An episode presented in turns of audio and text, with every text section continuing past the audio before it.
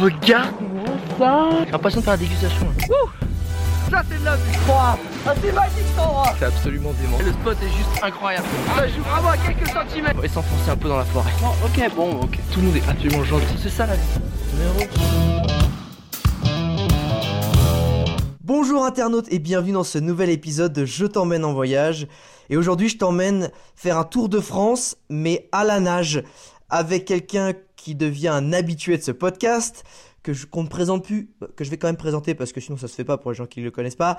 C'est Rémi Camus. Il est déjà venu une première fois parce qu'il a euh, traversé l'Australie dans sa largeur en courant et en autonomie. T'as compris que voilà le mec c'est quand même du sérieux, il a pas traversé euh, la salle des fêtes de Beaumont-Gâtinais, tu. Et, il a aussi pour son deuxième podcast, il est venu raconter sa descente du Mekong en hydrospeed. Non, pareil, voilà, il a pas fait quatre longueurs dans la piscine à mémé, c'est du lourd et là ça en fait à la base les deux premières fois où il a raconté ses, ses aventures sur ce podcast, c'était pour raconter celle qu'il va nous raconter, celle de son Tour de France à la nage. Rémi Camus, comment ça va? Ça va et toi? La forme? Bah écoute, ça va très très bien. On va finalement réussir à la faire, euh, cette, euh, cette retranscription, ce podcast sur ce Tour de France à la nage. Parce que, bah en fait, le premier podcast était censé être là-dessus, mais on est parti sur tes deux autres aventures qui valaient vraiment le coup. Et je suis très content, enfin, de pouvoir parler de ce dernier challenge. Alors, avant même euh, qu'on rentre dans les détails, moi, excuse-moi, mais vu que tes, tes aventures, elles sont toujours assez dingues, j'ai toujours besoin de te poser cette question. Pourquoi tu as voulu faire le Tour de France à la nage? Pourquoi la nage? Qu'est-ce que... Pourquoi? Eh bien, en fait, le Tour de France à la nage, c'est tout simplement, euh, premièrement, une continuité des projets que j'ai fait dans le passé.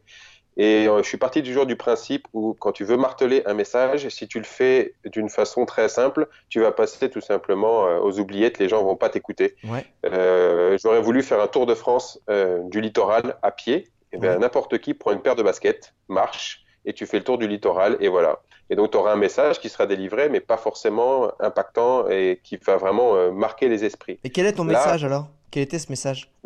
C'était sur la préservation de l'eau et sur la problématique des déchets plastiques, pr- principalement, qu'on peut retrouver dans les mers et les océans.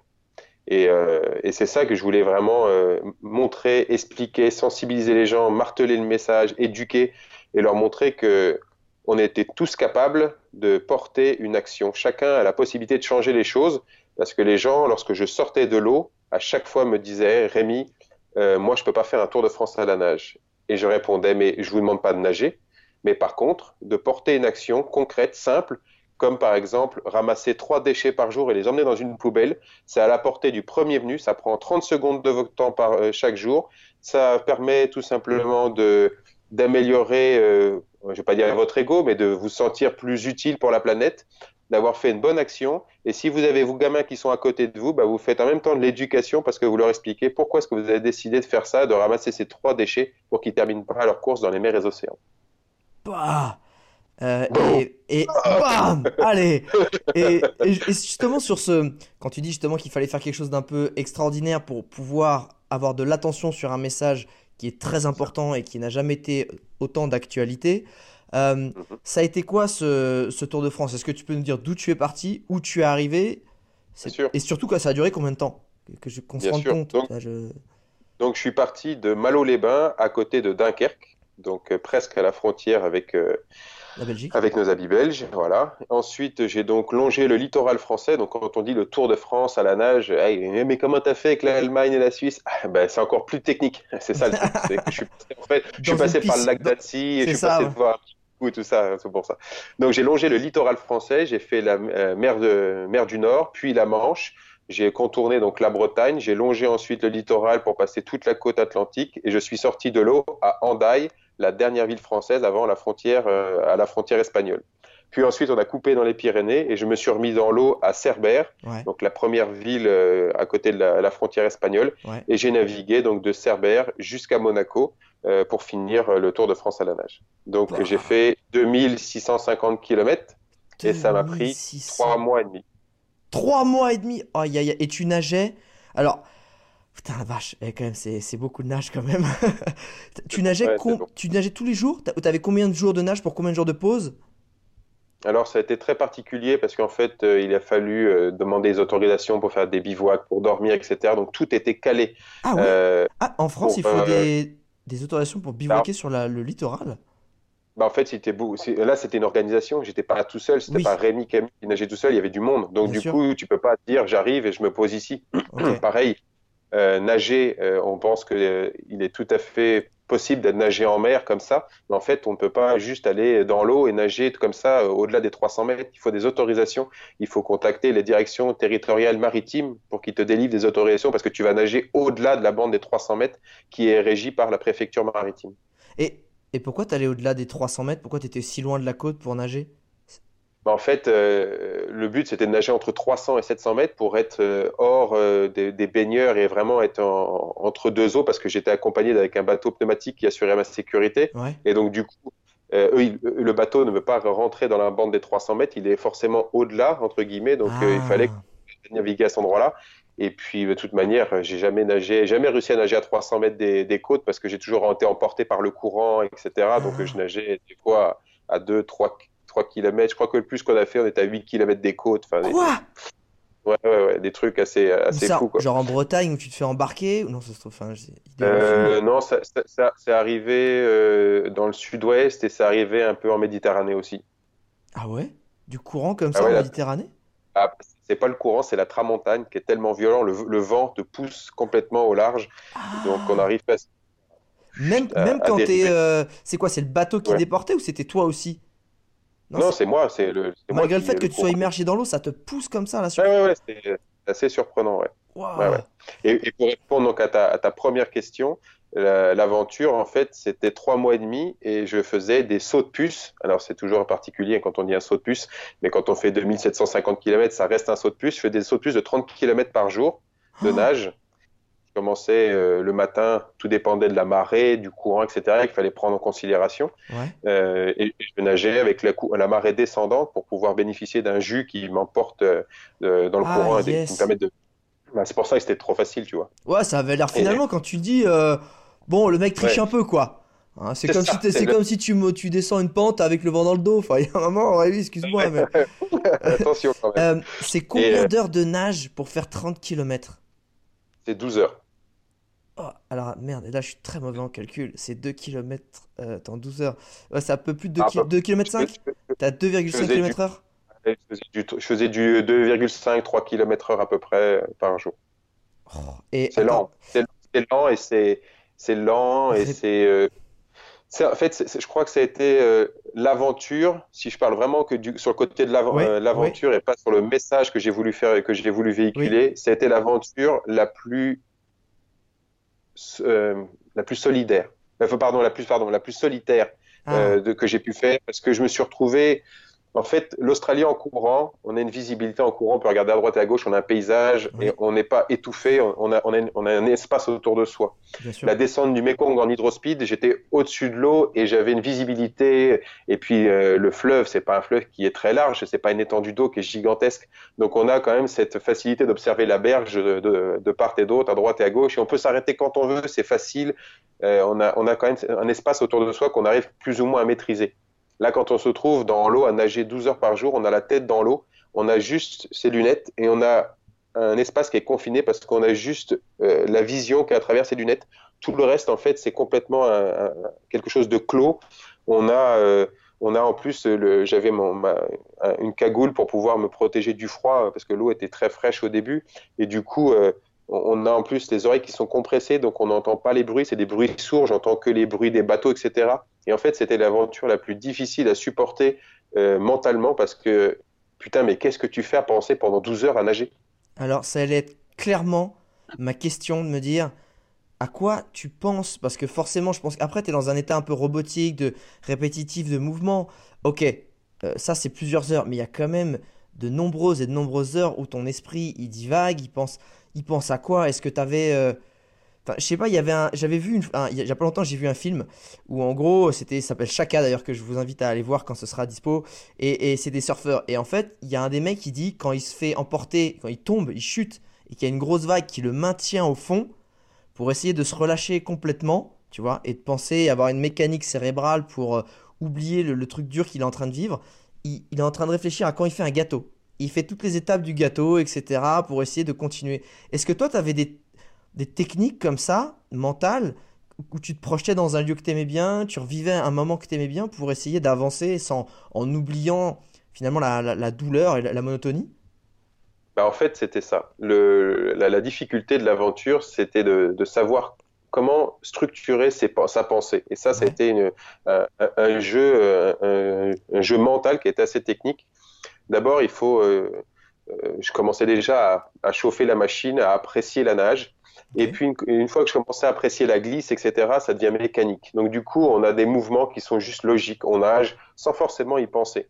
Et puis, euh, après, il faut aller au-delà de ce qu'on ressent, c'est-à-dire passer la douleur. Et du coup, il faut apprécier la douleur et dire qu'elle est là justement pour te donner des informations euh, sur une certaine façon de nager. Et il faut plus la considérer comme euh, un allié qu'une ennemie, en fait. Et ça, c'est très, très dur à accepter, parce que beaucoup de personnes arrêteraient de dire, j'ai trop mal, j'en peux plus. Alors que non, il faut, il faut juste aller au-delà et dire, oui, elle est là, c'est pour me donner une information et je dois l'accepter. Donc ça, c'est déjà une partie qui est très technique. Et puis ensuite, je passais beaucoup de temps à, à méditer aussi. Euh, Plus d'une fois, le bateau venait me voir, me chercher, fait, oh, oh, oh, et il venait me parler, fait, là, tu t'en vas en Angleterre. En fait, je, je fermais plus ou moins les yeux et je planais complètement. Et puis ensuite, j'essayais euh, de structurer mes pensées pour avoir des, schémas de pensée, c'est-à-dire, euh, bah, tu vas penser à, ta famille, tu vas penser à tes amis, tu vas penser à des moments, euh, des moments heureux, tu vas penser à, de, la, politique, tu vas penser à l'actualité du moment qu'on peut retrouver sur les chaînes, etc. Pour avoir vraiment une, façon de penser qui te permet d'oublier complètement euh, dans l'environnement où tu es et qui te permet d'évoluer.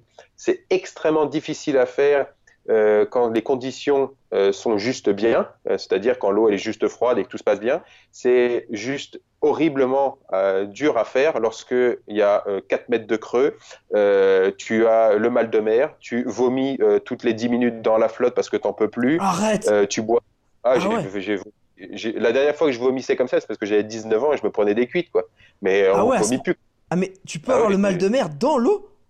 Ouais, ouais, en fait, j'avais, en fait, j'avais pas de point, j'avais pas d'horizon euh, stable. Tu te fais Et brasser donc, en du coup, permanence. je, je me faisais brasser tout le temps. Et ce que je faisais, c'est que pendant euh, les 4-5 premières heures, ce qui paraît complètement fou, hein, mais dans- pour les 4-5 premières heures, en fait, je nageais et j'avalais ma salive pendant 4-5 heures pour garder le tout le plus bas possible. Et puis au bout de, voilà, de 5-5 heures de nage, j'en pouvais plus. Et puis là, je me mettais dans la bouche et puis je vomissais, je vomissais, je donnais à manger aux poissons. Oh, Euh, c'est vrai que c'est, du coup, c'est très difficile d'avoir euh, un schéma de pensée, de dire, bon, faut que je me reconcentre, la douleur, elle est là, c'est normal, etc. Et il faut apprécier tout ça, sachant qu'il y a le danger de la, de, de la houle, des vagues, etc., qui sont assez, assez surprenantes. Euh, T'étais raccordé passage- à une ligne de vie? T'avais une ligne de vie avec le bateau? J'avais pas de ligne de vie avec le bateau, j'avais Ah. un flotteur que je tractais derrière moi. Euh, Ah ouais, parce que là, une houle, enfin, on avait fait l'expérience une fois du- du- d'un marin qui me disait, si tu tombes à l'eau, t'as, t'as 30 secondes pour retrouver la personne, après tu vois plus en fait, à peine 30 secondes. Parce que la houle fait que, pff, en plus, il- souvent la houle, il y a mauvais temps, mauvais temps, peu de luminosité, plus, oh waouh. Ah ouais, donc avec la euh, ça, la, la chance qu'on avait, c'est qu'on était en partenariat avec la, la- les, nageurs sauveteurs en mer, la SNSM. ouais. Donc on avait un, un bateau qui était orange, qui était très visible. Donc ça, c'était euh, la, la particularité, c'était plutôt cool. Mais euh, je me rappelle sur certains passages, comme à Saint-Valery-en-Caux, à côté, euh, donc on est sur les, sur les hauteurs, on n'est pas très loin de, de Dieppe, tout ça. Ouais. Euh, on avait un brouillard, hein, par exemple, à avoir une visu de 25-30 mètres. Le bateau, quand il partait à, à 30-40 mètres euh, au large, juste pour voir un petit peu euh, comment ça allait évoluer. Et moi, je sortais la tête de l'eau, j'étais incapable de savoir où était ma direction, j'étais complètement perdu parce que j'avais aucune visibilité.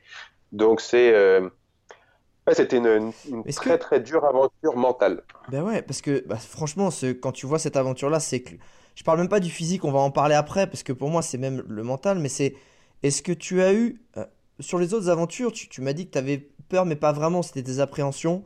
Mais est-ce que là, tu as eu peur? Euh, tu vois, des fois, comme tu dis, pour X raisons, tu perds le bateau de vue pendant quelques minutes. Additionner à ça le fait que tu viens en plus de te vider, t'es fatigué, t'es à bout de... enfin, t'as peut-être l'impression de te dire, Ah, j'ai juste envie de m'accrocher au bateau deux secondes, il est pas là. Ou est-ce que peut-être t'as fait des rencontres un peu genre, euh, je sais pas, euh, euh, des, des, des, des requins, même ça pouvait être des requins pèlerins qui sont inoffensifs, mais du coup c'est très gros un requin pèlerin, ou des, ou des dauphins qui font peur parce que ça te surprend, je sais pas. Est-ce que as Alors, euh, j'ai fait des, fait des rencontres qui m'ont pas fait peur tant que ça. J'ai vu des dauphins, j'ai vu plein d'animaux, j'ai vu des, des phoques dans la baie de Somme. Ah, une stylé d'environ 800 phoques, sauf que ce sont des phoques qui sont euh, bien implantés sur le territoire et euh, ils sont beaucoup plus, ils sont beaucoup plus que curieux. Ah, ils viennent te chicoter? Non. En fait, euh, en fait, quand tu, quand tu es dans la baie de Somme sur la, la partie haute, donc euh, du Tour de France à la nage, Ouais. on a une visibilité d'environ entre 3 et 4 cm.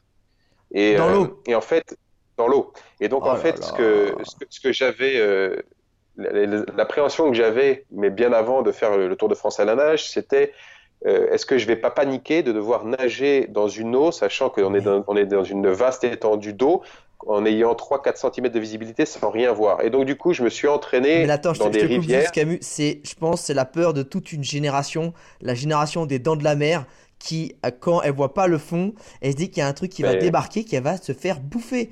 Qui a fait ce film? La Spielberg, franchement, on lui en veut. hein. parce que franchement, ça a tra- Mais- traumatisé des millions de personnes. Donc c'est bien, ça me rassure. Tu, Ouais, tu avais aussi cette peur. Mais j'avais cette peur avant. Et du coup, je me suis entraîné en rivière pour apprendre vraiment à nager la tête dans l'eau sans avoir de visibilité. Et, et c'est très bizarre ce que je vais dire, c'est que une fois que j'ai commencé le Tour de France à la nage, j'appréciais ça. Et en fait, c'était un côté très apaisant de ne rien voir. Parce que du coup, je- ça me permettait d'apprécier les autres sens, c'est-à-dire euh, l'ouïe, l'odorat, le toucher à l'eau, etc. Et j'avais l'impression d'être sur un petit nuage, d'être sur un, un truc qui est très cotonneux et d'avancer euh, lentement. Et c'était très agréable. Mais après, c'est vrai que quand tu arrives dans la baie de Somme et tu vois, euh, tu sors la tête de l'eau à un moment donné et, je regarde le bateau qui est à côté de moi et je dis au, pilote, je dis Yann, putain, faut que tu contactes les affaires maritimes. Ces cons-là, ils ont oublié de, matérialiser une épave parce que je viens taper, euh, je viens de taper quelque chose. Je me dis, bah quand même, les affaires maritimes, normalement, il- toutes les épaves sont notées. Bah, tu sais, c'est un endroit où il y a eu la guerre, il y a eu le débarquement, tout ça. Il y a peut-être des, des bateaux qui sont restés euh, non matérialisés, qui sont au fond de l'eau. Je me dis, ah, quand même. Bon, bon, je remets la tête dans l'eau, je commence à repartir, hein, je fais 20-30 mètres et tac, et je retape quelque chose. Y avait quoi avec ta main. Avec ta Non, main non, non, ça... non, pas avec ma main, mais avec la jambe, tu vois, avec la jambe. Ah ouais Et là, je me dis, c'est bizarre. Je sors la tête de l'eau et Yann, qui était à côté de moi, il explose de rire. Et je lui dis, pourquoi tu rigoles? Et il me pointe du doigt, il fait, regarde là. Et à 10 mètres de moi, il y avait un phoque qui avait la tête hors de l'eau avec les moustaches. Et je regarde, je fais, ah ouais. Bon, je crois que les, les affaires maritimes, les affaires maritimes, on n'a pas besoin de les contacter, c'est le phoque que j'avais tapé. Ah. Et je me suis remis dans l'eau à nager. Et en fait, à un moment donné, j'ai senti le phoque attraper ma palme. Il a tiré vers le fond. Donc là, j'ai mis un coup de palme pour m'en défaire. Et Ah c'est là où je me suis dit, bah, ils sont un peu plus que curieux parce que du coup, euh, voilà, ils sont même plus que joueurs. Quoi. Ils ont vraiment envie euh, euh, d'aller plus loin. Quoi. Et donc, ça a été euh, assez perturbant. Ouais, t'avais pas peur pour tes doigts? C'est con, mais les doigts. Même pas, non, c'était pas ça qui me dérangeait le plus, mais c'était vraiment le fait de, de- de se faire tirer vers le fond. Quoi. Ouais, c'est puissant aussi, j'imagine. Et, et- et Yann, quand, quand il naviguait à côté de moi avec le bateau, euh, il, il m'a dit, mais j'ai pris des photos où tu vois le, le phoque, enfin les phoques des fois nager et ils, sont à- ils sortent la tête de l'eau à 2 mètres de toi, mais toi tu les vois pas parce que tu as, peu de visibilité. Des fois ils passent entre toi et la planche que tu traques de derrière. Oh. C'est assez surprenant. Euh, donc voilà, ça, euh, ça n'a pas été une peur, mais ça a été, voilà, je me suis dit, comment ça, qu'est-ce qui peut se passer? J'ai jamais eu peur parce que euh, j'avais euh, toujours euh, en tête qu'il y avait un bateau de sécurité qui était là, au cas où. Ouais, enfin, si tu te fais becter une... ouais, si tu te fais becter un mollet ou un truc, c'est chiant quand même, toi. C'est clair, c'est clair. Mais, mais c'était plus sur la sécurité. euh, Voilà, il y avait, il y avait un bateau qui était là Ouais. et j'ai juste eu peur une fois pour le bateau parce qu'on s'est retrouvé euh, au niveau de, du Pertuis, donc c'est entre la Tremblade et euh, l'île euh, l'île d'Oléron. Et en cet endroit-là, en fait, le, le jus en fait est complètement aspiré par l'océan lorsqu'il se vide. Ouais. Et là, en fait, euh, la rencontre entre l'océan et le Pertuis font que, en plus de ça, on avait, euh, on était sur une échelle de 8 sur l'échelle, sur l'éch- l'échelle de Beaufort, donc on avait des, des vents assez, assez violents et on avait 4 mètres de creux. Et le bateau, c'était qu'un petit 4 mètres 20 avec un 25 chevaux au cul. Et du coup, euh, je me suis dit, mais si le bateau se vient à se retourner, parce qu'il y avait quand même 4 mètres de creux avec des vagues assez surprenantes, des déferlantes qui cassaient au milieu de nulle part, Ah, t'avais carrément de la déferlance, c'est pas que de la houle. Ça, Non, ça cassait et tout. Ah ouais. Et je lui dis, mais si le bateau il se prend une petite déferlante dans la gueule et que le bateau se retourne, on est en plein milieu euh, de là où ce qu'il faudrait pas qu'on soit. Il y a 4 mètres de creux. Qu'est-ce qui se passe euh, si le bateau se retourne Comment je fais pour aller chercher le... Enfin, c'est le, le mec qui doit assurer la sécurité. Enfin, c'est, c'est- Bien sûr. ça, ce- cette journée a été euh, a été très particulière Très parce que ouais, ouais, ça a été très dur euh, mentalement, physiquement, puis j'en ai vomi après parce que j'arrivais plus à supporter la houle. Donc c'est vrai que c'était une, une journée assez, assez rock'n'roll. Ouais. Donc, il n'y a pas eu de requin, il n'y a pas eu de méduses chelou, les trucs qui t'ont. euh, Si, les méduses, si, si, j'ai eu plein de méduses. J'ai vu des méduses qui faisaient presque un mètre de diamètre, euh, les grosses blanches. Je m'en suis pris quelques-unes dans la figure. Tu On blagues avec toutes- moi. Du coup, non mais Non, du non. coup, t'avais, t'avais le masque, enfin, avec ta cagoule et le masque, t'as- ça t'a épargné Alors, des, brûlures. Les, les- les méduses piquent, mais le dôme de la méduse ne pique pas. C'est vraiment que tout ce qui est tentacule. Donc je me suis pris le dôme en pleine figure. Donc j'ai- c'est pas, c'est pas un problème. Tu te prends un coup de presse quand même si t'as, si t'as un dôme d'un mètre cinquante devant toi, euh, tu, tu vas Ah bah, pas lui quand- chatouiller les fesses, qu'on va dire après, faut faire gaffe. Quand sûr, même. quand, quand- quand tu le vois arriver, ça, ça reste quand même surprenant, sachant que tu le vois qu'au dernier moment. Et là, tu vois un gros truc blanc qui arrive, ça fait. Et tu Pardon, qu'est-ce que c'est ce truc-là? Donc, euh, Mais les méduses, les, les grosses blanches sont pas les plus euh, dangereuses. Les, les- petites violettes sont les, sont les plus. euh, Urticantes. je sais pas. Ouais, voilà, c'est ça. Tu, tu sens bien lorsque lorsqu'elles te piquent. Euh, ensuite, euh, on a vu des dauphins à- qui sont à un mètre de moi. Enfin, c'est quand même quelque chose d'assez surprenant. Euh, on était, on était à côté, euh, euh, juste à côté de, de la presqu'île de Quiberon. Donc, c'était quand même quelque chose d'assez magique euh, de voir des dauphins comme ça, de se dire euh, ils sont là en liberté. euh, c'est quand même magnifique à voir. Ça, c'était euh, la petite cerise sur le gâteau euh, quand tu te mets dans l'eau et que bah, tu, commences une journée qui est pas forcément très agréable et tu vois des, des dauphins, tu dis bon, C'est quand un même, signe, faut y aller. vaut Mais- mieux voir le verre à moitié plein qu'à moitié vide parce que la journée elle est belle quand même. Mais clairement, mais moi, c'est, comment tu fais quand tu viens de te faire rincer toute la journée par des vagues, t'as vomi, t'as eu, t'as eu peur. Enfin, moi, ce côté où, oh putain, euh, ok, il y a une méduse qui peut débarquer et je peux me faire chicoter par un phoque. Inconsciemment, ça te, ça te, ça te pompe de l'énergie mentale quand même de dire d'être toujours un Ouais. peu en appréhension. Mais même, c'est pas de la peur, c'est ce côté genre, ah, qu'est-ce que je vais toucher la prochaine fois? Plus le fait que voilà, t'es fatigué. t'es- Comment t'arrives le lendemain à retourner à l'eau? Comment, y a- et surtout, dé- déjà, tu m'as pas répondu. Tu, c'était euh, combien de jours sur, euh, sur une semaine que tu nageais? Ah oui, pardon. Euh, j'ai fait euh, en tout sept arrêts euh, avec. et en plus, c'était pas que des arrêts repos, c'était des arrêts conférences. Oh, t'as fou. Donc, donc j'ai fait. mec euh, s'arrête jamais. on est parti de, de Malo-les-Bains, on a nagé 21 jours euh, jusqu'à Saint-Malo, Non-stop? Ouais, voilà, on Oh, est arrivé à Saint-Malo, on a pris machine. deux jours d'arrêt, donc une, un jour de repos et une journée de conférence. Ensuite, on est reparti, on a fait neuf jours jusqu'à Camaret-sur-Mer à côté de Brest. Mhm. Donc là, pareil, une journée de repos, une journée de conférence. Ensuite, on a repris, on a fait euh, 10 18 jours de nage Ouais, jusqu'à La en gros, il n'y a pas de repos. Enfin, moi, j'appelle pas ça du repos. Moi, du repos, c'est euh, 4-5 jours, 2-3 jours, tu vois. T'avais pas Ah, de week-end. Non, non, non, c'était tous les jours. On nageait, on a fait, on a fait 7, jours de repos vraiment euh, sur le, le Tour de France à la nage. Ça n'a pas été, Mais c'est bête, mais comment tu fais? Parce que euh, tu sais, les gens qui font des ultra trails, etc., ils peuvent s'hydrater, ils peuvent manger. Quand t'es dans l'eau, c'est euh, il y a un moment, tu, quand t'as faim, tu t'arrêtes, tu montes sur le bateau, tu manges un peu, tu bois. Parce qu'en plus, se, pour ceux qui ne savent pas, on se déshydrate euh, 25% de plus dans l'eau que euh, sur Terre. Donc, euh, ch- sachant qu'on quand on fait un effort, la déshydratation, c'est ultra important, faut faire très gaffe. Euh, Tu remontais sur le bateau, tu t'accrochais au bateau tous les combien pour pouvoir manger, t'hydrater, enfin, tu vois, juste euh, mettre du carburant, quoi. Bah, c'était vraiment aléatoire. C'était en fonction de, de, mon état de fatigue, de mon état euh, mental, physique, etc. Euh, je consommais beaucoup d'eau. Après, la nourriture, euh, ça a été très particulier et c'est quelque chose qui reste euh, dans tous les cas très particulier dans toutes les aventures que j'ai pu faire. On avait un partenaire qui nous produisait, de- qui nous avait fourni de la poudre. Euh, c'était pas un complément alimentaire, c'était un substitut de repas. Donc tu rajoutais simplement de l'eau et tu avais tous les nutriments nécessaires pour pouvoir nager et avancer. Ce qui était parfait en soi parce que du coup c'était Quel est ce partenaire? On peut, on peut lui faire de la pub quand même pour avoir Oui, financé. Ouais, vas-y, vas-y. c'était SMIL, S-M-E-A-L. Une petite start-up, une petite start-up. Et du coup, euh, Smil qui m'avait fourni ce produit est un produit qui est extrêmement bien, qui est super sympa. Le problème, c'est que tu as, ça reste un liquide à consommer. Et en fait, euh, ben, c'est pas que tu as faim, c'est que c'est ce que j'expliquais aux gens lorsque je sortais de l'eau. Je fais imaginer 2000 calories de poudre dans un shaker, et à côté, je vous mets 2000 calories avec une soirée avec vos potes en train de manger des bières, en train de boire des bières et manger des pizzas. Qu'est-ce que vous choisissez?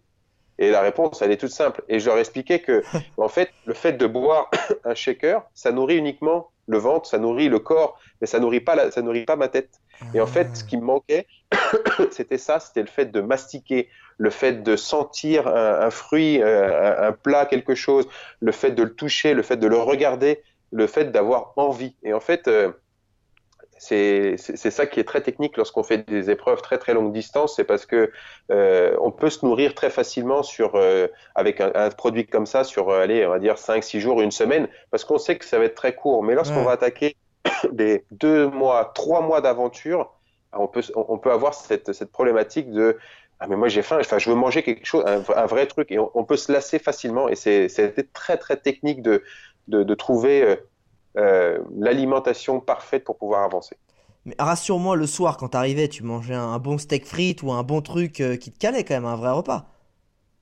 Alors le soir, oui, je mangeais, mais c'était pas la priorité entre guillemets sur le moment. Ouais on faisait 12 heures de nage. Une fois que je sortais de l'eau, fallait délivrer un message.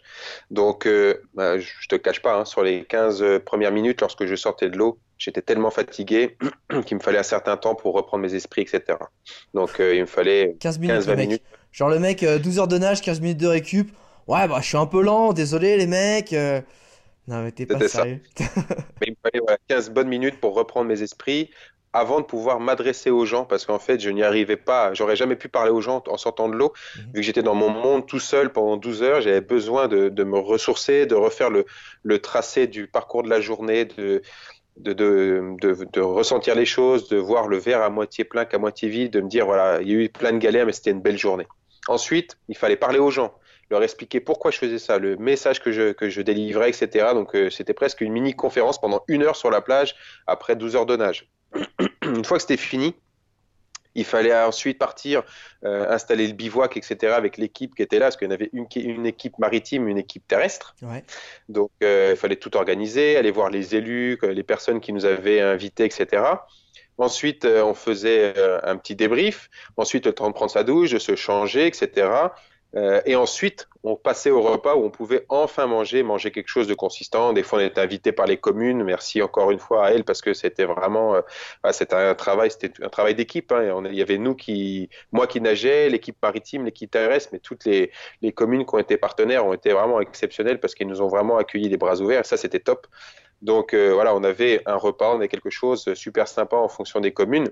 Et puis ensuite, on allait dormir. Et du coup, on, coupait énormément sur 24 heures, on coupait énormément sur le temps, de, le temps de sommeil parce que du coup, c'est la seule chose où on pouvait. Euh, Attends, mais ça veut, dire, ça veut dire quoi couper? C'est-à-dire que tu dormais pour autant d'efforts sur 3 mois et demi, tu dormais en moyenne combien d'heures par nuit? À peu près 5 heures, on dormait. Quoi? Mais attends, mais, bah mais fais gaffe, t'es en train de cramer des points de vie là, Rémi. Hein Attends, 5 heures est arrivé. Mais comment t'as... Attends, attends, je comprends pas. Comment c'est possible d'arriver à tenir ce, ce rythme-là de 12 heures de nage? Est-ce que l'entraînement, c'est quoi le secret pour toi? Parce qu'après, ok, il y a l'ADN. Enfin, je veux dire, ton code génétique, il est certainement pas comme le mien, donc tu as certainement plus de capacité. Mais j'imagine que euh, au-delà de ça, il y a un entraînement. enfin, c'est quoi le secret pour toi pour se dire arriver à, accomplir des choses comme ça, même si c'est pas 12 heures, même si c'est 4-5 heures, c'est quoi pour toi le le truc qui va bah, déjà, arriver Déjà, le projet en lui-même, il faut qu'il soit organisé et bien préparé. Et beaucoup de personnes, en fait, euh, quand ils me posent la question comment est-ce qu'on fait ça, je fais mais déjà, commencez par monter un vrai projet, quelque chose de bien complet, qui soit parfait. Ce sont des choses qu'en plus de ça, on peut facilement euh, mettre en avant parce que c'est un projet, on le prépare. Donc, euh, tant que c'est de la préparation, c'est super facile, il n'y a pas d'erreur. Donc, plus ça sera préparé en amont et mieux ça sera le jour J et ça fera des choses en moins à penser. Et ça, c'est vraiment quelque chose de très très important. Et puis ensuite, sur toutes mes aventures, je me suis jamais jamais projeté sur la fin. Quand les gens me posaient la question, vous allez où? Bah, Je vais à Monaco. Ils m'ont dit d'accord. Ah bah, alors ça va être super Monaco. Je fais, je sais pas, je m'en fous. Ce qui m'intéresse moi, c'est là, c'est vivre le moment présent. Donc euh, je me suis levé ce matin, on a commencé à nager. Là, on a fini, on a fait 12 heures de nage. Euh, j'apprécie le moment où je sors de l'eau et je sais que c'est la délivrance, c'est la fin de la journée. Et ça, c'est un, putain de moment de, où tu es, juste mais super heureux. Tu vois le, fond de l'eau qui commence à, diminuer parce que tu sens que c'est la fin de la journée. Tu vois l'eau arriver Et là, tu commences à nager, à nager. Tu, avec ta main, tu sens le, tu touches le fond de, de, de, l'océan et tu sais que là, il reste que 50, 60 cm. Ta palme touche le fond. Tu sais que c'est fini. Tu te, tu te retournes, t'enlèves tes palmes et tu te lèves. Et là, c'est putain une journée de fête. Celle-là, on la raye. Et là, et je dis aux gens, et par contre, après, bah, je, ne suis pas en train de me projeter à, à demain. Je m'en fous de demain. Là, je veux vivre le moment présent, c'est-à-dire je veux vous rencontrer, parler avec vous, je veux parler avec mes équipes, je veux prendre une vraie douche, je veux euh, manger, je veux euh, faire un débrief, je veux organiser la journée de demain et je veux dormir. Et ça, ça constitue ma journée. Et c'est comme ça que j'avance. J'avance au jour le jour en ayant bien en tête que mon projet, je sais qu'il va durer plusieurs mois, que la finalité, elle est là. Mais dans tous les cas, j'ai des finalités dans la finalité. C'est toujours ce que j'ai expliqué, même toi, dans l'émission Wild, la course de survie que j'ai fait sur M6. J'avais expliqué ça à l'une de mes novices. Je lui ai dit, voilà, ça sert à rien d'essayer de regarder l'arrivée qui est à 30 km, mais pour te donner des mini-objectifs dans, ton étape, regarde quelque chose qui n'est pas trop loin. Donc, euh, par exemple, un arbre qui se trouve à 1 km, fixe cet arbre et tu te dis que c'est ça ton objectif de la journée. Et quand tu arriveras à cet arbre-là, au moins, tu pourras rayer cette partie que tu as faite et te redonner un autre objectif. Et c'est exactement ce que je fais dans mes aventures. Je me donne l'objectif d'une journée. Mon étape, c'est de faire ça et demain, ce sera un autre jour et je m'en fous. Et c'est exactement comme ça que j'ai réussi à avancer et à toujours progresser. Après, c'est vrai que c'est un exercice qui est un peu fou parce que tu te dis, putain, c'est pendant trois mois et demi qu'il faut faire ça, quoi. Ah ouais.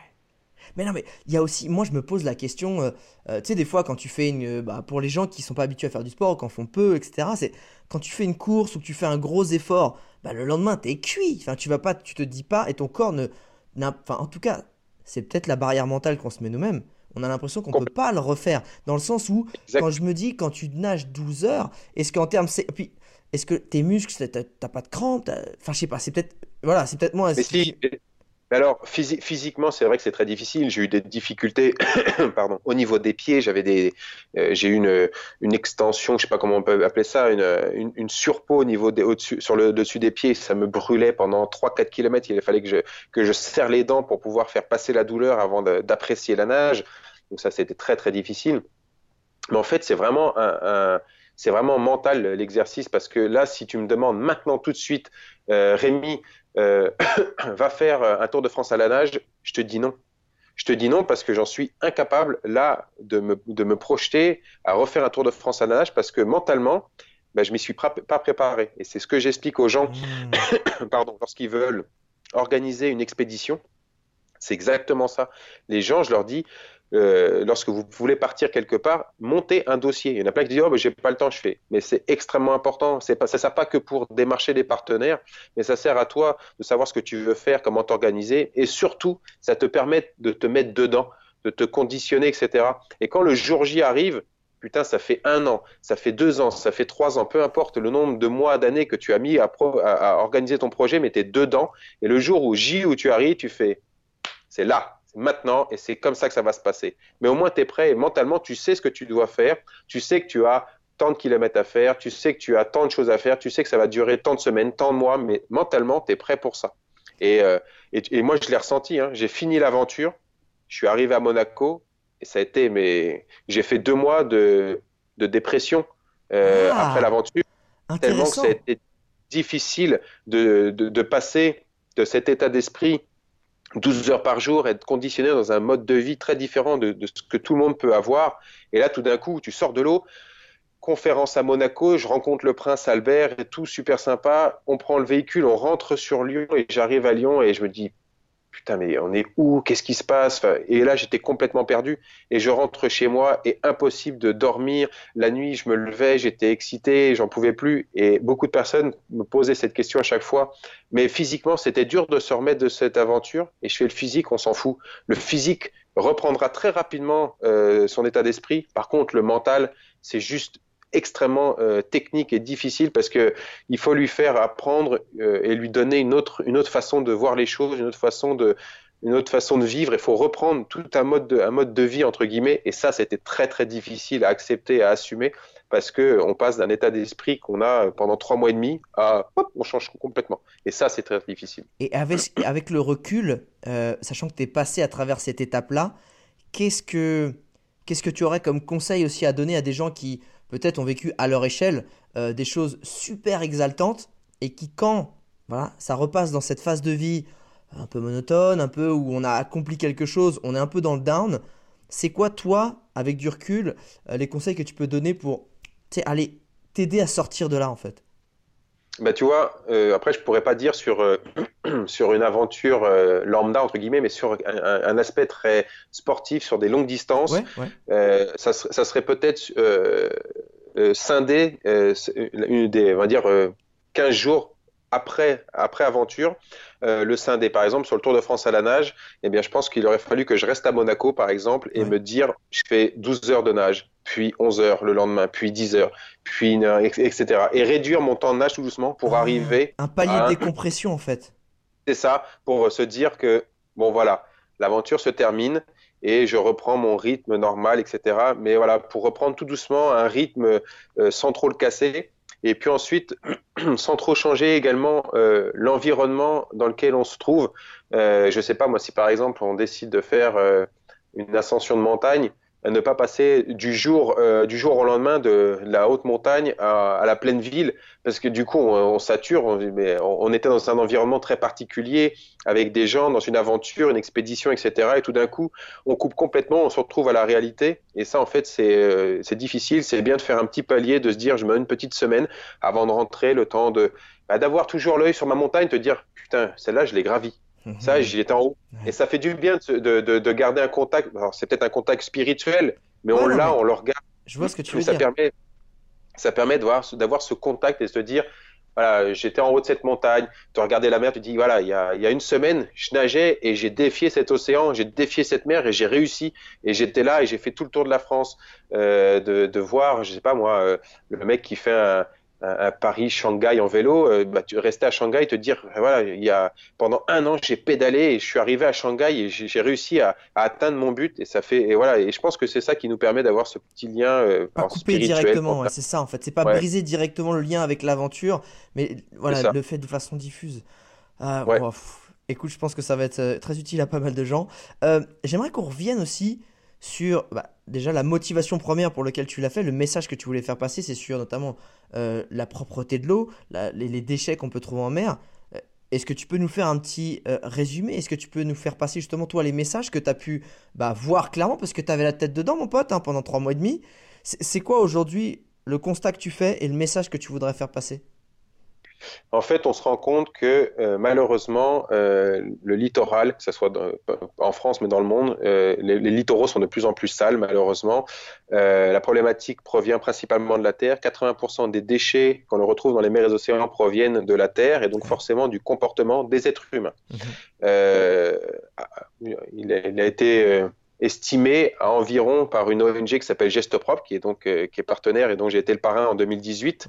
Euh, ils ont estimé à environ 10 kilos de déchets sauvages déversés en France chaque seconde. Ce qui est quand ah même assez. Tous les jours, chaque seconde. Chaque seconde, 10 kilos chaque seconde. Ah, ça commence à faire tu vois, beaucoup, Ça, ça, fait, ça fait, on va dire, une, un peu plus d'une, presque une demi-heure qu'on discute. Imagine, euh, voilà. Ça fait pas mal de... de tonnes, ouais. Ça fait pas mal de tonnes déjà. Voilà. Donc ça, c'est juste en France. Mais dans le monde, on a 634 tonnes de déchets déversés chaque seconde. Non. Et donc en fait, chaque seconde, le slogan, tous les jours, chaque seconde, 500 bagnoles, 500 bagnoles chaque seconde qui partent de, de déchets qui partent dans les mers et les océans, ce qui est juste énorme en fait, la quantité. Et tout ça, ça augmente parce que la surconsommation, la surproduction, le surmarketing, la surconsommation, la surcommunication, tout ce qu'on peut imaginer, et tout ça, ça augmente le, slogan qu'on a voulu faire passer sur cette aventure est vraiment très simple. C'est ce qui se passe là-bas nous concerne ici. Le Tour de France à la nage, c'est tout simplement euh, une continuité de mes aventures, notamment la suite avec le Mekong.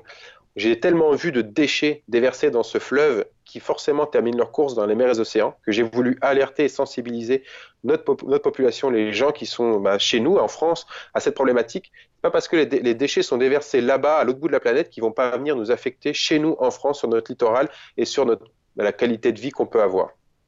Donc du coup, c'était le message que j'ai voulu porter.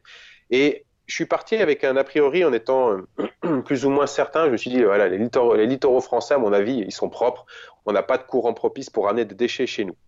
Et puis en fait, et puis après, on commence le Tour de France à la nage. Ah. et on arrive, ah et on arrive donc euh, au niveau de euh, du Havre, donc une très très grosse ville avec un port qui est juste énorme en France.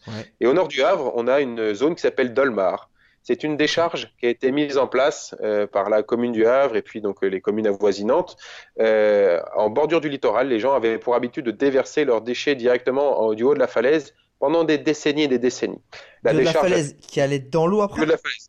Oui, oui, oui, complètement. La, la- la décharge fait plusieurs centaines de mètres de long sur plusieurs dizaines de mètres d'épaisseur, presque jusqu'en haut de la falaise. Lorsque les conditions de mer sont fortes, ça vient carrément creuser euh, ce- cette décharge euh, qui est à ciel ouverte et en bordure du littoral. Donc il y a deux problématiques, c'est une décharge et en bordure du littoral. Donc ça se déverse très facilement dans les mers et les océans, ce qui est juste hallucinant. Et ça a été mis au goût du jour euh, en été 2018 parce que notre Premier ministre était ancien maire du Havre. Et on, donc on lui a demandé, c'est bien d'aller euh, euh, d'aller à Paris euh, et puis d'avoir d'assumer une nouvelle fonction, mais ça serait bien que tu puisses t'occuper également euh, des problématiques qu'il y avait sur, sur ta ville lorsque tu étais maire. Donc euh, viens terminer ton travail. Ouais. Donc Monsieur le maire, Monsieur le Premier ministre, si vous m'entendez, s'il vous plaît, venez terminer cette décharge à ciel ouvert qui est juste énorme et qui se trouve à Dolmar, juste à côté de le- la ville où vous étiez maire. Ça serait quand même très très bien pour notre écosystème. Donc ça, c'était la première décharge que j'ai vue qui était juste Ouais, tu t'attendais pas à voir ça en France en fait. Mais non, c'est ça, c'était pas ça possible. en fait, ouais. Et puis ensuite, quand tu continues le littoral français, tu arrives dans une zone qui se trouve euh, pas très loin de l'Espagne. Donc on est entre l'entrée du port de Bayonne et la dernière ville française qui s'appelle. Ouais. Et donc là, on a une petit- un petit fleuve qui s'appelle l'Adour qui se vide euh, dans l'océan Atlantique. Et de l'entrée du port de Bayonne jusqu'à Hendaye, là on a environ 40 km de distance, et on retrouve une soupe de plastique. Alors euh, malheureusement, les médias ont, euh, juste euh, monté la mayonnaise autour de ça en disant il y a un continent de plastique. Je leur ai dit mais vous êtes abrutis. Je vous avais jamais dit qu'il y avait un continent de plastique. J'ai dit qu'il y avait une soupe de plastique comparée à ce que j'avais pu voir avant. On peut voir des morceaux de plastique de des micro, du macroplastique, du microplastique sur presque 5-6 mètres de largeur et jusqu'- jusqu'à Hendaye. Enfin, c'est impressionnant. Et en fait, la plupart des plastiques que j'ai retrouvés, tout est écrit en espagnol. C'est pas une critique envers l'Espagne, c'est juste un constat que j'ai fait moi en nageant. Tous les déchets que j'ai pu voir sont écrits en espagnol. Donc euh, il y a forcément une problématique et qu'ils n'ont pas forcément les mêmes, les, les mêmes normes environnementales que chez nous, peu importe. Mais voilà, c'est un constat que j'ai pu faire. Et là, ju- justement, le, le slogan ce qui se passe là-bas nous concerne ici, sans parler du Mékong avec l'Asie du Sud-Est, mais Ouais. juste là chez nous, les déchets qu'on a vus est écrit en espagnol. Donc ce qui se passe là-bas Qu'est-ce qu'on peut faire pour les aider et faire quelque chose main dans la main pour améliorer les choses? Exactement. Puis ensuite, quand tu arrives en Méditerranée, qui est une mer qui est magnifique à la surface, mais c'est une véritable poubelle. Ah ouais? Euh, j'ai jamais vu des gens avec euh, une incivilité aussi, euh, aussi démesurée. Les gens ont aucun respect. Et quand on arrive euh, sur euh, Cap d'Antibes et Nice, donc on est vraiment sur ce qu'on appelle la baie des Anges. Ouais. Et là, les déchets qu'on a pu retrouver, tout est écrit en italien. Donc après, je blâme personne, c'est juste un constat. J'imagine que nous, nos déchets, bah, avec les courants, peuvent terminer leur course peut-être en Italie également. Ouais, ouais. Mais en attendant, Peut-être qu'on se les échange? Ouais, c'est ça, c'est ça. C'est un échange de procédés. Mais en attendant, c'est pas qu'une une problématique qui est nationale, parce que ça concerne la France. Ça, on peut dire, on pourrait dire que c'est une problématique qui est européenne si ça touche l'Europe, mais voire même mondiale, parce qu'on est tous concernés par cette problématique. Et ça, c'est vraiment un constat que j'ai pu faire, et c'est juste hallucinant de voir autant de déchets sur nos plages, etc. Ensuite, lorsque je sortais de l'eau, je disais aux gens, voilà, vous parlez de, bah, de, de cette, de cette action de sensibilisation que je suis en train de faire sur le Tour de France à la nage, et que vous avez aucune capacité de nage, vous pouvez pas euh, nager, faire un Tour de France à la nage. Et ouais, je, je leur expliquais, mais je vous demande pas de nager. Je vous demande juste de porter des actions concrètes. Chacun, chaque personne, chaque citoyen a la possibilité de changer les choses. faut juste le vouloir, bordel. Ramasser trois déchets, ça vous prend 30 secondes de votre temps et les emmener dans une poubelle. Lorsque je, sort- je sortais de l'eau et que j'étais sur la plage, j'expliquais aux gens, je fais regarder autour de vous. J'ai même pas besoin de marcher loin. Regardez, il y a des déchets autour de vous. Je fais, et là, il y a des poubelles, elles sont à 30 mètres. Je fais comment est-ce que vous pouvez, même si, ce ne sont pas vos déchets, et je peux le comprendre, mais comment est-ce que vous pouvez venir apprécier la plage, cet endroit idyllique, c'est paradisiaque, c'est super joli, et de laisser cette merde par terre? Oui, c'est pas à vous, mais vous venez l'apprécier, vous venez apprécier cet endroit, donc euh, bah, laissez-le aussi propre que vous pouvez parce que, parce que ça vous tient à cœur. Et si, et si vous le faites pas pour vous, faites-le pour vos enfants, pour vos, pour vos petits-enfants, faites-le pour la planète, bordel. Et tout le monde a cette possibilité de changer les choses, mais encore une, encore une fois, il faut juste le vouloir. Et ça, c'est difficile pour certains. Euh, ben, je pense que en tout cas, tu as été euh, le parfait exemple de quand on veut, on peut. Euh, parce que franchement, avoir arrivé à faire un Tour de France à la nage comme ça pour porter en plus un message qui est plus grand que toi, je trouve ça vraiment, vraiment honorable encore une fois. Donc ça, ça bravo. Euh, au-delà, je pense que le message est passé et, surtout que ce qui est super, c'est que c'est vraiment d'actualité. La mer va pas bien, la déforestation aussi. Il y y a plein de choses et, effectivement, il y en a plein qui disent oui, mais moi, euh, je peux pas tout faire. J'ai envie de dire, choisissez votre combat et aussi faites-le à votre échelle.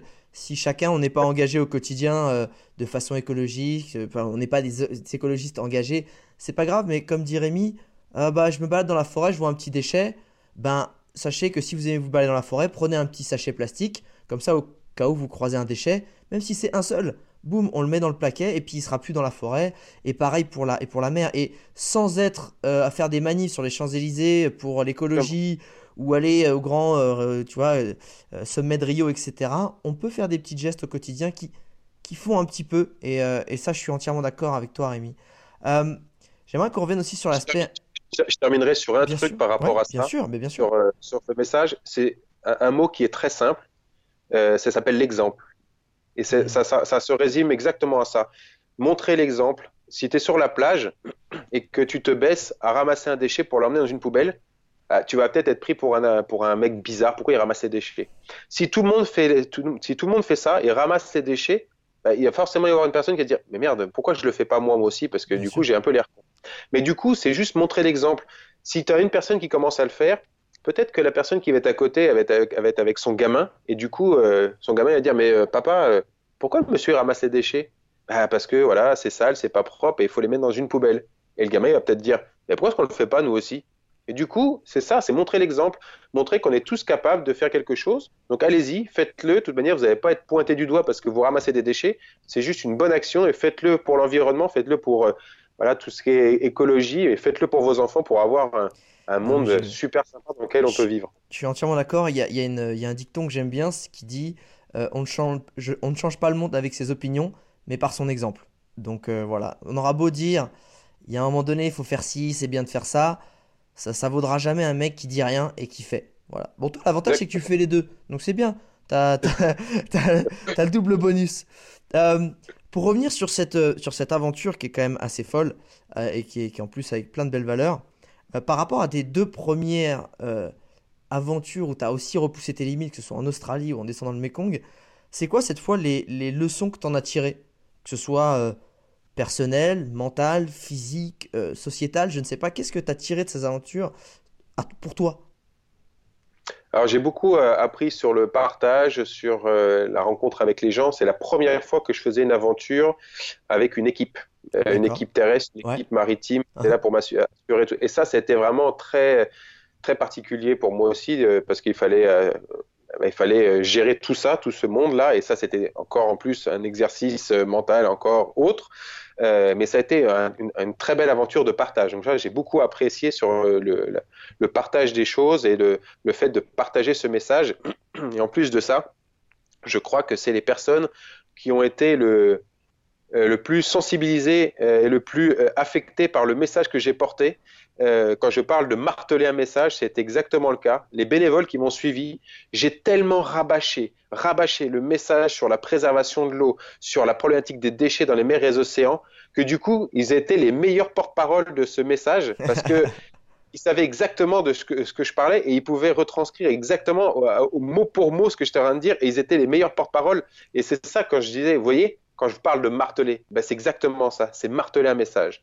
Donc ça, c'est vraiment sur l'aspect partage et j'ai vraiment apprécié plein de choses.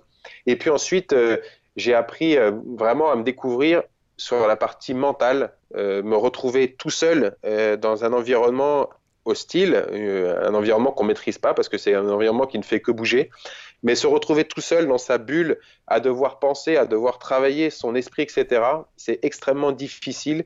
Et je rejoins presque euh, Florent Manodou qui avait fait une conférence là-dessus, justement sur euh, entre guillemets le mental. Et on lui avait posé cette question, mais est-ce que c'est euh, pas trop difficile de nager quand même 14 km par jour? Vous faites quand même 14 km d'entraînement par jour, c'est pas trop difficile Et il lui dit, en fait, la, partie la plus technique, c'est pas de nager, c'est de penser. À quoi on pense en nageant 14, 14 km par jour? C'est extrêmement difficile. Il faut trouver un schéma de pensée. Et en fait, c'est là-dessus où j'ai beaucoup évolué, j'ai beaucoup euh, euh, voilà, apprécier les choses parce que je ne savais pas qu'on pouvait euh, voilà, organiser ses pensées, etc. Et on se rend compte que le pouvoir mental, en fait, quand on décide quelque chose, bah, on peut aller au bout, mais il faut juste le décider, il faut juste le vouloir. Mais quand on décide quelque chose, rien ne nous arrête, on peut tout traverser. Et c'est ça qu'il faut que j'ai gardé, que je garde en mémoire de cette aventure. C'est voilà, quand on décide quelque chose, on est, un, un, wagon lancé à pleine vitesse et on traverse tout. Et c'est comme ça qu'il faut que les gens puissent avancer dans leur vie, dans leurs projets, parce qu'il y en a qui ont, qui ont peur d'oser les choses, peur du dépassement, peur de l'inconnu. Allez-y, bordel. La seule chose que vous risquez, et tu l'as dit toi aussi, c'est juste de vivre votre putain de rêve. Je suis d'accord Et bras Pour ceux qui écoutent régulièrement ce podcast, euh, clairement c'est toujours, euh, c'est toujours le même message. Alors après c'est formulé différemment, c'est sous différentes aventures, mais l'idée c'est, juste d'oser. C'est, c'est pas grave si on se trompe, c'est juste arriver à, à, passer le cap de ah, j'ai peur, cette première peur qui nous paralyse à faire quelque chose, de passer ça et après on se rend compte pour tous ceux qui l'ont fait, que ce soit sur un petit voyage, une exploration ou simplement un challenge personnel, la vie nous emmène les choses qui, nous permettent de réaliser, euh, qui nous permettent d'atteindre nos objectifs et nous les amène sur notre chemin. Ne me donne pas comment c'est possible. Mais voilà, Rémi, ça en est l'exemple euh, vivant. Et toi-même, tu sais. Donc, euh, et puis voilà, ça reprend clairement cette phrase qui dit ben, on change pas le monde avec ses opinions, mais en étant un exemple. Donc ça, bravo pour ça. J'aimerais qu'on termine ce podcast avec les deux questions que tu connais maintenant et que j'aime bien poser en fin de podcast. La première, si tu devais résumer cette dernière aventure en une citation, euh, une punchline ou un slogan de ton choix, ça serait lequel? Euh, Ça serait exactement le, slogan de l'aventure, c'est ce qui se passe là-bas nous concerne ici. Ok, parfait. Et euh, si, alors je, vais te filer encore, parce que toi je te l'ai pas mal prêté hein, la DeLorean, je vais te repasser ces petites clés. Si tu pouvais revivre un seul moment de cette aventure, ah, ce serait lequel? Ça serait l'arrivée, euh, tout simplement à ouais, clairement, clairement, ça va être ça. Non, mais c'est pas forcément que sur euh, le, principe d'avoir terminé l'aventure, mais euh, voilà, le, le statut d'aventurier, je l'ai depuis presque 8 ans maintenant, mais avant j'étais maître d'hôtel dans la restauration. Et j'ai quitté mon travail pour devenir aventurier, de vivre de ma passion, ce que je voulais vraiment. Et euh, malheureusement, on a toujours euh, cette, cette, problématique avec les parents, les, la famille très proche, parce qu'en fait, euh, j'ai jamais eu vraiment de soutien de leur part. Ah et lorsque je leur ai dit que je voulais changer de, de vie et de vivre de ma passion, de l'aventure, et on ils m'ont toujours découragé, ils n'ont jamais été derrière moi à me pousser. Et là, contre toute attente, en fait, quand je suis arrivé à Monaco, j'ai passé les lignes d'arrivée, je parlais avec TF1, avec la journaliste, et en fait, la personne qui était à ma droite, c'était mon papa. Personne n'était au courant et il est arrivé. Et voilà, il on s'est pris dans les bras. C'était un, moment qui était euh, émouvant, qui était, euh, qui était très, très, euh, très, très dur, entre guillemets, parce que c'est la, c'est la première fois que, que je voyais mon papa se déplacer pour, pour moi, entre guillemets, pour, pour mes projets, pour mes aventures. j'ai je l'ai vu deux fois pleurer dans, dans, dans, sa, dans sa vie. Je l'ai vu une fois pleurer parce que euh, mes parents divorçaient, donc j'ai vu mon papa sur son canapé en train de pleurer. Et la deuxième fois où je l'ai vu pleurer, c'est à l'arrivée euh, du Tour de France à la nage à Monaco. On était comme deux cons, les, les bras l'un dans l'autre, en train de pleurer.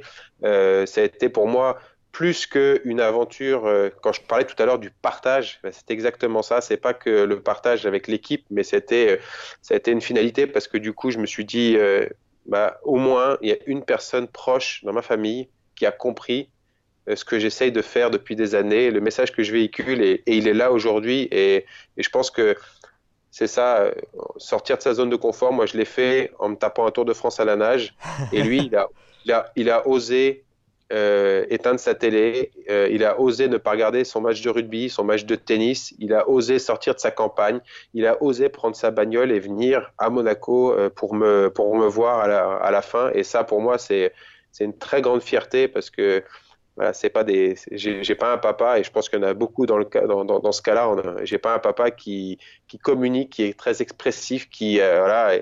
Et du coup, c'est assez, assez froid. Généralement, les conversations, c'est assez, assez simple.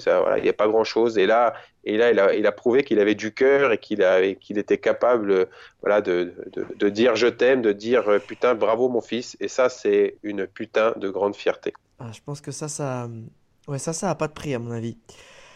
Eh ben, Merci Rémi euh, de nous finir là-dessus, de nous foutre les larmes aux yeux et, et merci pour ce, encore ce nouveau témoignage, ce nouveau podcast. Il y a une grosse aventure qui se prépare encore ou pas? Ouais, 2021, euh, ça sera ni à la nage, ni en courant, ni en faisant de l'hydrospeed, ça sera quelque chose de très différent. Ça reste sur, sur la, sur la thématique de la préservation de l'eau, de la problématique des déchets qu'on retrouve dans le monde. Euh, donc ça sera une putain d'aventure, un truc exceptionnel. Euh, mais voilà, je le garde encore sur le, Le coude. mec fait du teasing, c'est ça ça, qu'on aime. En attendant, alors pour ceux qui ne le savent pas, euh, Rémi Camus ici, il est spécialisé dans tout ce qui est stage de survie, euh, vivre en autonomie, euh, pour se reconnecter à la nature, pour, pour apprendre à mieux appréhender son environnement. Et donc, il y a un site pour ça, parce qu'il y a différents stages tout au long de l'année. Est-ce que tu peux nous redonner le nom de ton site, pour ceux qui ça intéresse? Alors la boîte s'appelle Time on Target, qu'on trouve très facilement sur Internet, temps, sur les réseaux sociaux. sur, sur la cible. La cible. Voilà. Voilà, c'est ça. Et puis après, moi personnellement, en lien donc avec Time on Target Ouais. et puis notre notre partenaire d'agence, on a créé donc un, un voyage, une aventure en Australie avec trois semaines en plein dans le cœur du bush australien euh, pour euh, six chanceux. Donc euh, ça sera un périple en novembre 2019. S'il y en a qui sont intéressés, Qui va Euh, vous un allez peu en- ton aventure que tu avais faite toi, c'est ça? Exactement, Wow. exactement. Et Vraiment euh, oser sortir de sa zone de confort, se dépasser. Vous allez en baver, vous allez connaître la soif, être déshydraté, euh, le manque de, de nourriture, etc. Mais vous allez, vous allez en sortir grandi, vraiment. Et si ça vous intéresse, vous pouvez regarder euh, soit sur Time on Target ou alors sur mon site remycamus.com et vous allez voir sur les stages euh, sur stage international, vous allez voir des choses assez sympas. Et si ça vous intéresse, n'hésitez pas, venez vers moi et vous allez vivre une aventure de folie. Alors, je, pense que 99,9% des gens qui entendent ça se disent mais non, c'est mort, jamais je ferai ça. Euh, pour les 0,1% qui sont assez fous et qui ont trouvé ça et, qui, quand ont entendu ça, ils se sont dit mais c'est génial, je vais absolument le faire. Je mets évidemment les liens euh, dans la description du podcast euh, parce que je pense qu'effectivement ça va être une. En plus, l'avantage, ça va être une expérience de fou. Mais t'as un peu toujours le capitaine qui peut te sauver. Tu vois, genre qui a de l'expérience, tu dis bon, euh, je fais des trucs de fou, mais il y a quand même Rémi qui peut me, qui, qui peut me sortir de là si j'ai vraiment une grosse galère. Euh, internaute, avant de partir, il y a toujours un truc qui me fait plaisir, c'est quand tu nous fais des dédicaces euh, dans tes stories. Euh, donc dis-moi ce que tu as pensé de ce podcast et que tu l'aies écouté en train de courir, en train de faire une rando, en train de, de, de- de garder tes petits bouts et que tu leur fais écouter ça ou au boulot. Ça me fait toujours plaisir. Euh, tag nous en story, nous on se régale de voir tes retours sur les podcasts. Et moi Rémi, je te dis euh, à très vite alors. Ça marche. Merci Alex en tout cas. Ah, ciao, ciao Rémi, merci et ciao internaute.